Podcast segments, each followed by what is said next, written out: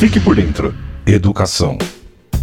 A Secretaria da Educação do Estado de São Paulo vai abrir 3.422 escolas durante as férias de janeiro para oferecer almoço aos estudantes da rede.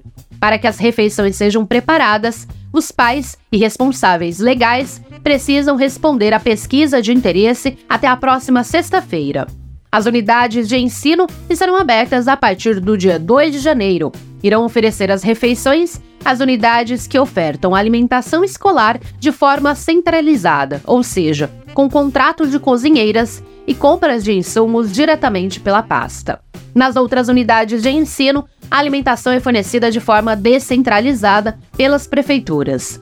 Durante o período de aulas, quase 2 milhões de estudantes se alimentam diariamente nas 3.422 unidades com alimentação centralizada.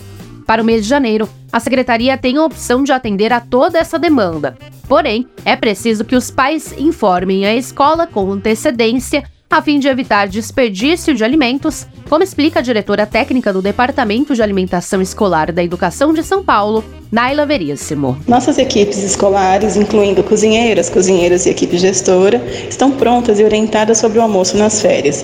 Esperamos a manifestação dos pais e familiares para que possamos preparar a alimentação escolar em janeiro, de acordo com a demanda, evitando desperdícios e manter o acesso à alimentação mesmo fora do período de aulas. Até a próxima sexta-feira, dia 22, Pais e familiares de estudantes que optarem pelo almoço oferecido pelas escolas durante o mês de janeiro devem responder à pesquisa por meio da Secretaria Escolar Digital ou manifestar interesse diretamente nas unidades de ensino.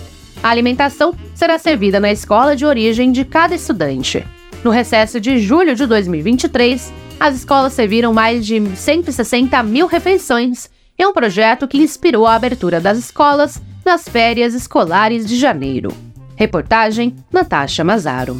Você ouviu? Fique por dentro educação. Uma realização do governo do estado de São Paulo.